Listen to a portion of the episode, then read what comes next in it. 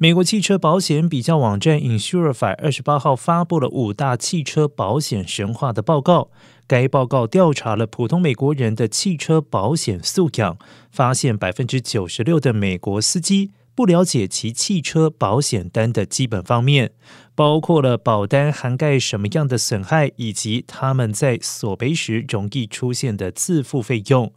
美国驾驶人平均每年在汽车保险上花费超过一千六百三十二美元，但他们可能不明白这一笔钱的去向。专家建议驾驶人在购买保险时，应该详细了解保险涵盖的范围，并且做出更负责任的决定。